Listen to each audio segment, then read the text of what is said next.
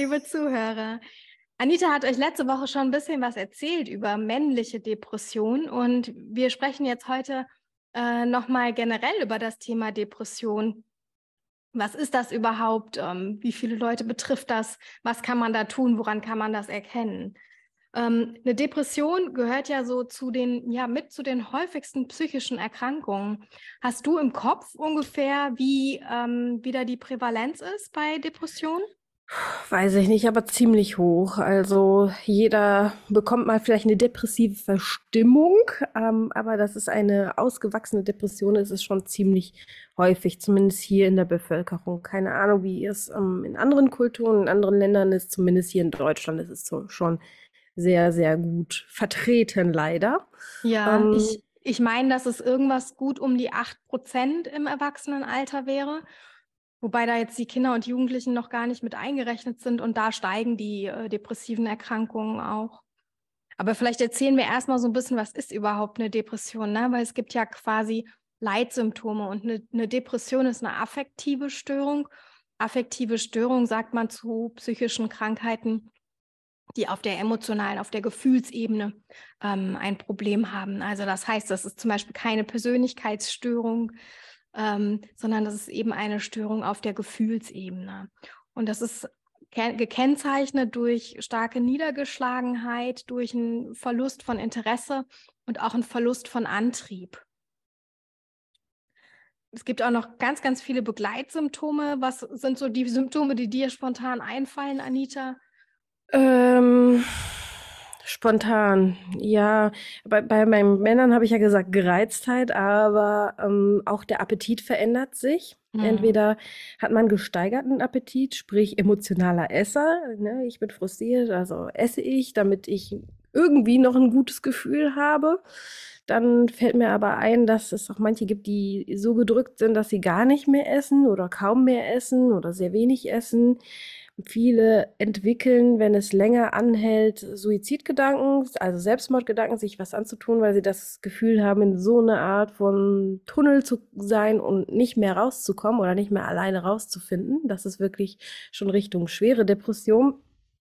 Affektarmheit, das heißt, viele beschreiben mir, dass sie irgendwann so hm, nicht mehr Kontakt zu ihren Emotionen haben, also eigentlich nur noch Leere fühlen. Also es, sie beschreiben das als Leere, also keine Freude. Dinge, die ihnen früher Freude bereitet haben, äh, wie zum Beispiel malen oder irgendetwas anderes, so hobbymäßig oder Freunde treffen, das macht keinen Spaß mehr, sozialer Rückzug.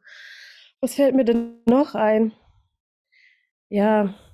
Mir fällt noch ein Schlafschwierigkeiten. Auf jeden Fall. Ganz oft bei Depressionen. Durch das Grübeln. Mhm. Ja, auch Selbstzweifel, Schuldgefühle. Und es gibt auch ganz, ganz viel ähm, Körpersymptome, die man haben kann bei einer Depression. Erschöpfung. Ja, aber auch einfach das ganze Vegetativum kann total durcheinander sein. Ne? Äh, Konzentrationsstörungen. Und ähm, was mir jetzt gar nicht mehr so klar war, ist, dass man tatsächlich von einer manifesten Depression spricht, wenn die Leitsymptome für die Dauer von mehr als zwei Wochen ja vorkommt. Ist so. Das kommt mir unfassbar kurz vor. Also ja.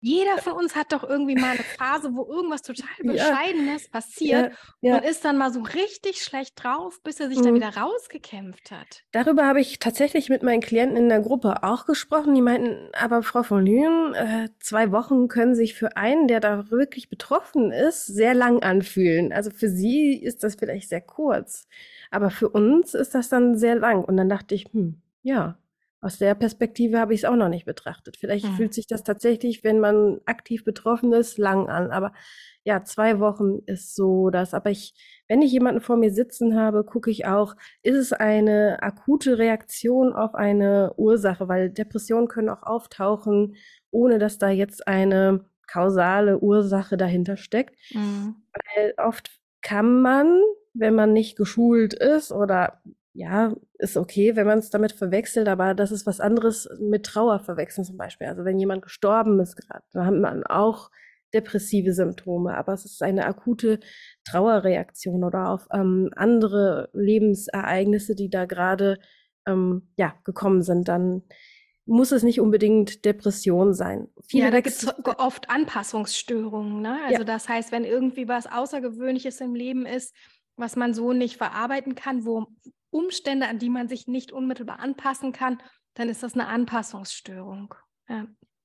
Ja, und viele verwechseln das auch mit Burnout. Burnout ist eigentlich nur so der schicke Oberbegriff für Depression, obwohl die Fachwelt sich streitet darüber, ob es doch Unterschiede gibt. Aber es gibt so viele verschiedene Symptome von Burnout, dass es keine klare Diagnose ist. Es wird nur halt als ähm, Zusatzsymptom von Depression und so in den ICD-11 inzwischen gelistet, aber jetzt nicht als reine Diagnose an sich.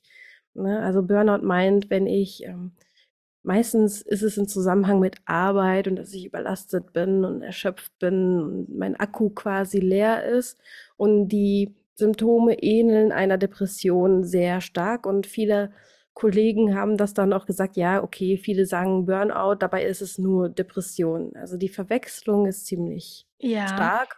Ja.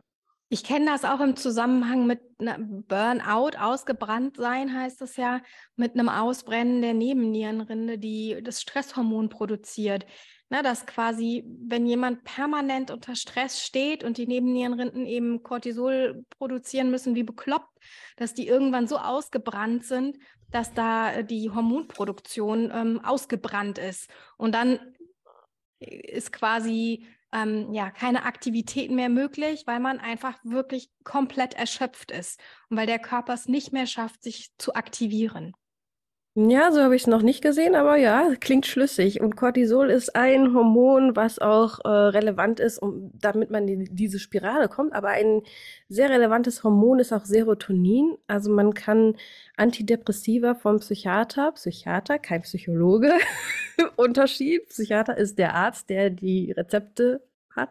Na egal. Serotonin ist ähm, dafür da, dass man sich halt gut fühlt. Das wird auch durch Vitamin D gefördert, die Produktion von Serotonin.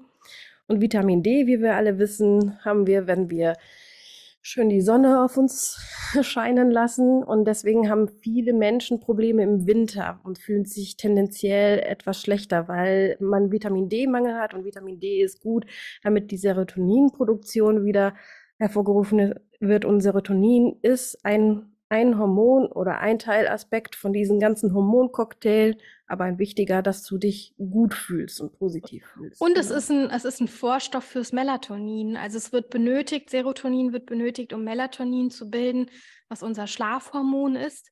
Das heißt, wenn dieser Serotoninstoffwechsel gestört ist, ist das logisch, dass das auch einen Einfluss auf ähm, den Schlaf-Wach-Rhythmus hat, weil dann eben das Schlafhormon nicht mehr produziert werden kann. Total. Und das ist so wichtig, das zu haben. Vielleicht hat der ein oder andere schon inzwischen in so großen Supermärkten so Melatoninkapseln gesehen. Das Melatonin mhm wirklich sehr wichtig. Und Cortisol ist das Stresshormon. Und Stress, ich breche immer eine Lanze für Stress. Es ist nicht schlecht per se, nur wenn du es zu viel hast und permanent. Stell dir vor, du hättest keinen Stress, wenn ein Auto angefahren kommt und du hüpfst nicht zur Seite. Und wenn der Körper keinen Cortisol produziert, ist es halt schwierig, in diese Bereitschaftsposition zu kommen, ne? weil Cortisol, Adrenalin, Noradrenalin, das hängt ja alles zusammen und das brauchst du, um dich auch zu schützen. Nur hast, hast du das Übermaß ähm, erreicht und permanent da, dann ist das irgendwann ja negativ, dann ist es schädlich, weil dadurch ist man aufmerksamer durch Cortisol. Wie gesagt, Auto kommt dran und ich weg aber man hat eine Aufmerksamkeit für die negativen Sachen des Lebens mehr. Also der Fokus liegt auf die negativen Sachen. Das auf der Gefahr halt. Auf der Gefahr. Und das verstärkt natürlich die Depression. Hm, ja. Dann sind wir in dieser Spirale. Aber man kann gut aus dieser Spirale rauskommen. Ne? Vielleicht erzählen wir gerade noch mal ein bisschen was dazu, was es für Formen von Depressionen gibt, weil ich finde irgendwie Depression ist so ein bisschen das Chamäleon unter den äh, psychischen Erkrankungen. Mhm. Äh, es gibt es einfach in unfassbar vielen verschiedenen Formen. Man kann eine sogenannte unipolare Depression haben, also das heißt tatsächlich nur depressive Zustände. Man kann aber auch eine bipolare Störung haben, dass man wechselt zwischen depressiven und manischen Zuständen. Manischer Zustand ist genau das Gegenteil von der Depression, nämlich so übertrieben, übersteigerter Anstieg hallo wach, ja. Total überdreht. Also aber manisch, auf manisch wirken immer Eichhörnchen auf mich, die so mit einem Affenzahn die Bäume rasen. Da denke ich immer an manische Patienten. Gruß an meine manischen Patienten. Ich habe euch immer total gern gemacht. Ihr habt an allen Studien teilgenommen, die ich euch vorgeschlagen habe. Das war super. Ich mag auch Eichhörnchen. Nichts gegen Eichhörnchen. äh, dann gibt es noch die Dysthymie. Das ist eine, äh, ja, es ist mehr oder weniger ist es eine, eine, ähm, geringere Ausprägung einer Depression. Ne? Es ist eine Depression, die nicht ganz so stark ausgeprägt ist, die eher so, ich sag mal, vor sich hin dümpelt. Also das sind Leute, die sind nie besonders gut gelaunt, aber die sind jetzt auch nicht so betrübt, dass sie es nicht mehr schaffen, morgens aufzustehen. Und eine Dysthymie ist eigentlich so ein chronischer Zustand, der sehr lange andauert, über mindestens zwei Jahre. Wenn man über mindestens zwei Jahre in so einem ja, ähm, gedrückten äh, Zustand ist, dann spricht man von einer Dysthymie. Du hast auch die Winterdepression ja schon genannt. Hast super schön erklärt auch schon, womit das zusammenhängt. Ähm, es gibt eine Altersdepression, es gibt eine Depression nach der Entbindung durch die Hormonumstellung. Äh, die männliche Depression hast du ja letztes Mal beschrieben. Es gibt auch ähm, noch eine somatoforme ähm, Form von Depression. Das heißt einfach eine Depression, bei der Körpersymptome im Vordergrund stehen. Und das sind dann zum Beispiel Kopfschmerzen, Rückenschmerzen oder auch Herz-Kreislauf-Probleme. Ja, und Depression kann immer eine Folge auch von anderen Störungen sein, die nicht, äh, also die man erstmal nicht sieht, die aber primär vorhanden sind, wie zum Beispiel eine Zwangsstörung und dann kommt eine Depression dazu, weil ich einfach nicht mehr klarkomme und der, die Zwangshandlung immer mehr mein Leben übernehmen. Oder eine De Depression kann sich auch hinter einer Alkoholsucht verstecken, was sehr häufig der Fall war, ähm, die Klienten, die mir begegnet sind. Ähm, eine Depression kann aber auch vordergründig sein, vor einer Angst zum Beispiel, vor einer Angststörung. Ja, die Depression ist häufig komorbid, das heißt begleitend zu einer anderen Störung gleichzeitig. Ja, äh, ein Unheil kommt selten allein. oh je. Und so als Auslöser haben wir ja schon gesagt, wenn der, wenn es eine zu hohe Stressbelastung gibt, wenn es einen konkreten Auslöser auch gibt, der dann aber dazu führt, dass die Leute eben es nicht mehr schaffen, aus diesem emotionalen Teil rauszukommen. Ähm, Stoffwechsel, G Genetik, genau, Genetik spielt auch eine Rolle. Und man spricht auch von, von einer Vulnerabilität im Gegensatz zu einer Resilienz. Das heißt, wenn es eben schwierige Umstände gibt im Leben, für die man nicht genug Resilienz hat, denen man also quasi nicht gewachsen ist, die ähm, ja gut durchzustehen, das ist auch so ein Risikofaktor, um, um eine Depression zu entwickeln. Es gibt aber auch viele körperliche Erkrankungen. Ja, die Schilddrüse. Die Schilddrüse, genau. Ja, lasst die Schilddrüse untersuchen. Wenn ihr sowas habt, immer den Hausarzt, egal ob es Depression ist oder nicht, erstmal die Schilddrüse kontrollieren lassen, weil manchmal hilft es tatsächlich, ähm, Thyroxin zu nehmen oder andere Jodtabletten oder was auch immer da die Schilddrüse ankurbelt kurbelt. Manchmal ist es auch körperlich bedingt, die Depression und gar nicht ähm, mit einer direkten Ursache zusammenhängt. Ja. Also Oder auch Medikamente. Ne? Es gibt auch Medikamente, die eine Depression verursachen können, wie zum Beispiel Medikamente bei Parkinson oder Beta-Blocker sind ähm, ja leider äh, Medikamente, die eine Depression auslösen können. Oder auch Antiepileptika tatsächlich. Boah, Wahnsinn. Genau. Da hat man das eine Medikament und braucht das andere Medikament, um das andere Medikament wieder, um die Nebenwirkung davon zu behandeln. Mein Gott. Genau, so kommen wir dahin. Äh, sehr schönen Bogen gespannt, Anita. Was macht man denn überhaupt bei einer Depression? Du hast jetzt schon Medikamente erwähnt. Ne? In der Regel ist es so, dass Depressionen behandelt werden in einer Kombination aus Psychotherapie und ähm, Medikamenten. Und zwar sind das Antidepressiva.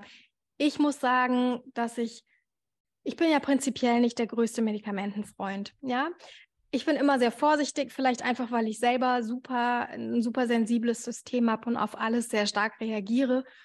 Ähm, deswegen, gerade bei, bei Antidepressiva sage ich den Leuten, überlegt es gut, ob ihr das nehmen möchtet, weil Antidepressiva sehr schnell auch abhängig machen. Und ich kenne viele Menschen, die angefangen haben, Antidepressiva zu nehmen und die eben seit Jahrzehnten da nicht mehr von runterkommen. Das mag auch okay sein, vielleicht brauchen sie das. Ne? Ich möchte gar nicht abstreiten, dass es im, ähm, in den einzelnen Fällen richtig und wichtig sein kann. Ich möchte nur einfach immer dazu anraten, sich das wirklich gut zu überlegen. Antidepressiva sind keine Bonbons. Äh, mhm. Manchmal werden sie von den Hausärzten so verschrieben.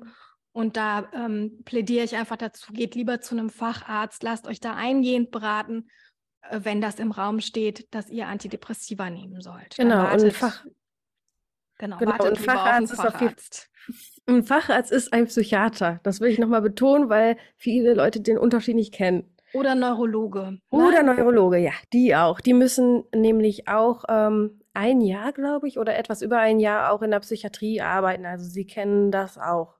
Ne? Die tauschen dann die Ärzte. Die müssen auf jeden Fall in ihrer Ausbildung auch mal die Neurologie sehen, die Psychiater, und die Neurologen müssen auch mal die Psychiatrie sehen. Also kennen sie sich auch aus, generell auch mit den Mechanismen. Klar, ist ein Neurologe. Mm, ja. Ein Präparat, was ich toll finde, wo ich auch wirklich schon super Wirkungen gesehen habe bei vielen Leuten, ist Johanniskraut. Ja. Und das gibt es in ganz verschiedensten Sachen. Es gibt Tees, es gibt Kapseln, es gibt was weiß ich. In DM, in Rossmann, überall im Drogeriemarkt. Oder in der Apotheke, genau. Bei Johanniskraut muss man nur wissen, dass das die Haut super lichtempfindlich macht. Mit Johanniskraut ist ein super Präparat für eine Winterdepression, aber ich würde niemandem empfehlen, der in den Sommerurlaub fährt und da ähm, fünf Tage hintereinander in der Sonne brutzelt, dass der vorher Johanniskraut nimmt. Das macht die Haut extrem empfindlich und ihr kriegt ganz schnell einen Sonnenbrand. Da solltet ihr vorsichtig sein. Guter Tipp, danke. Ja, und ähm, Denken, Fühlen und Handeln aus dieser ähm, Spirale, diese Depressionsspirale, kommst du raus, indem du diese Aspekte Denken, Fühlen und Handeln einfach betrachtest und auch aktivierende Sachen machst. Das ist eigentlich, eigentlich erzählt dir deine Depression, du sollst eigentlich nur liegen bleiben aber eigentlich solltest du in die Gänge kommen tatsächlich. Natürlich ist es schwer und mit mal reiß dich mal zusammen ist es nicht gemacht. Aber wenn man jeden Tag versucht, ein bisschen was zu machen, ein bisschen was zu ändern und kontinuierlich da dran bleibt, dann wird's auch besser. Natürlich ist es individuelle Sache, so eine Depression. Da gibt's viele Gedankenkarusselle, die natürlich individuell sind. Das hilft, hilft auch mal Gedankenstopptechnik. Das heißt, dass du einfach deine Gedanken unterbrichst. Wir haben auch eine Folge mal darüber gemacht, soweit ich weiß. Ich kann mich erinnern, dass wir über Gedankenstopp das, mal geredet ich, haben. Ich glaube, das haben wir im Notfallkoffer mit drin gehabt. Ja, im Notfallkoffer. Ja, das, ja, das kann sein, genau. Das kann sehr hilfreich sein. Ähm, auf jeden Fall. Äh, Bewegung. Ich weiß, dass die Depression dir sagt, du sollst sitzen bleiben, aber Bewegung ist auch schon mal ein guter Schritt, um in Bewegung zu kommen und im positiven Sinne und ähm, auch liebe Menschen mit einzubinden. Klar, du musst jetzt jetzt nicht die ganze Stadt bei dir einladen, aber es gibt auch ein paar ein paar wenige liebe Angehörige, die du gerne mit einbinden kannst.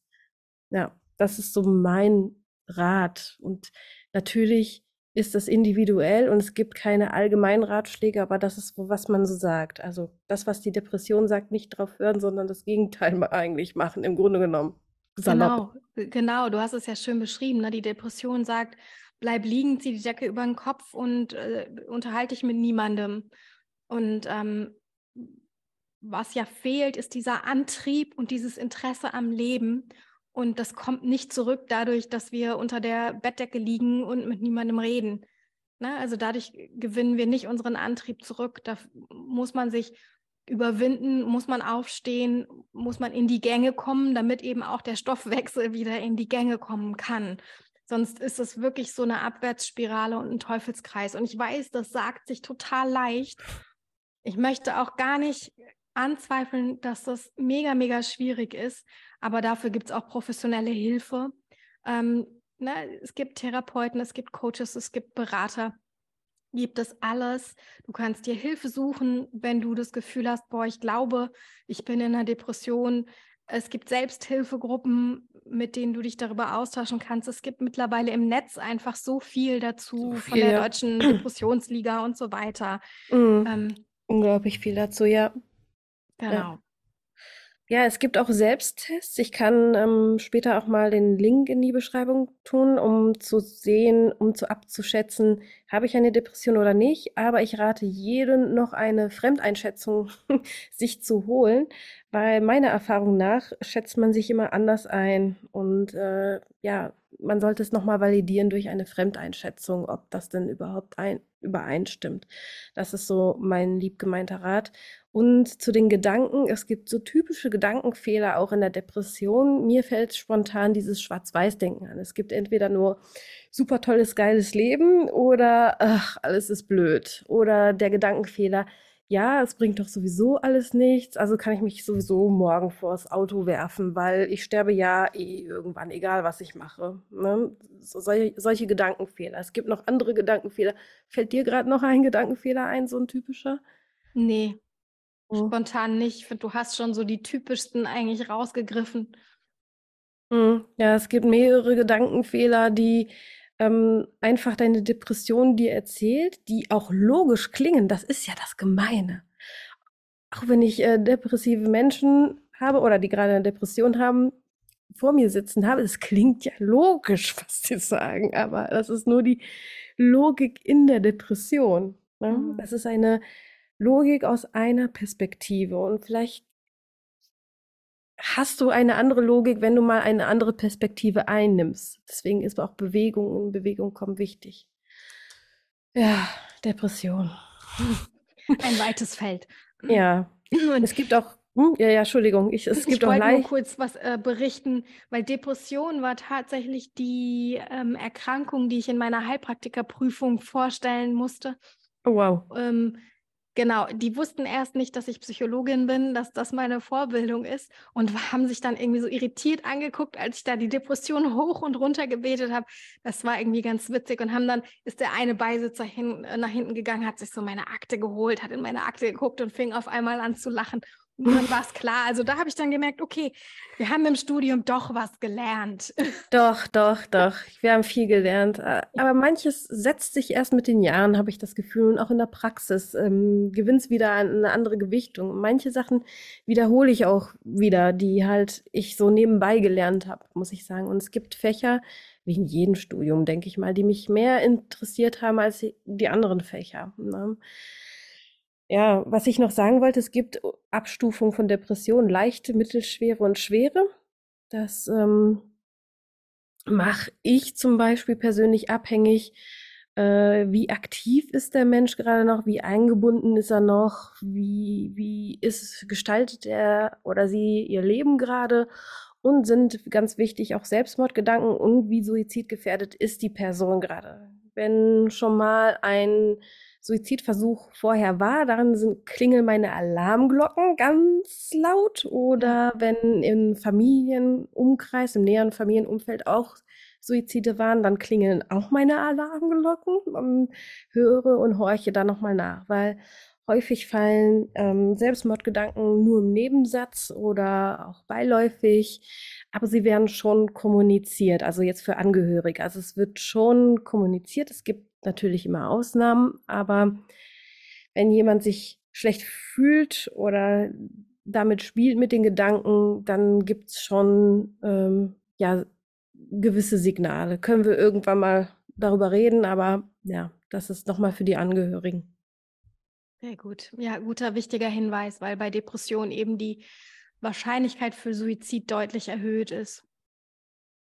Das ist richtig. Ziemlich lebensgefährlich, diese Krankheit. Richtig. Ja.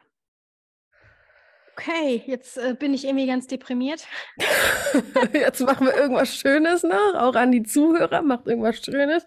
Macht eure Lieblingsmusik an, guckt euch ein Katzenvideo an oder tanzt durch den Raum oder esst was Schönes. Ähm, Wenn es in Maßen ist, hilft auch Schokolade, um, den, um die Laune zu heben. Das, ja, das hilft für den Serotoninhaushalt. Das ist ein sehr guter Tipp. Die ist ein bisschen zu hell eigentlich, Anita. Ja. Je dunkler Mist. die Schokolade, je höher der Kakaoanteil, desto besser für den Serotoninhaushalt. Okay, also hört auf uns, esst Schokolade. Im Maßen natürlich. Danke, Diana. Danke dir, Anita. Ciao. Tschüss.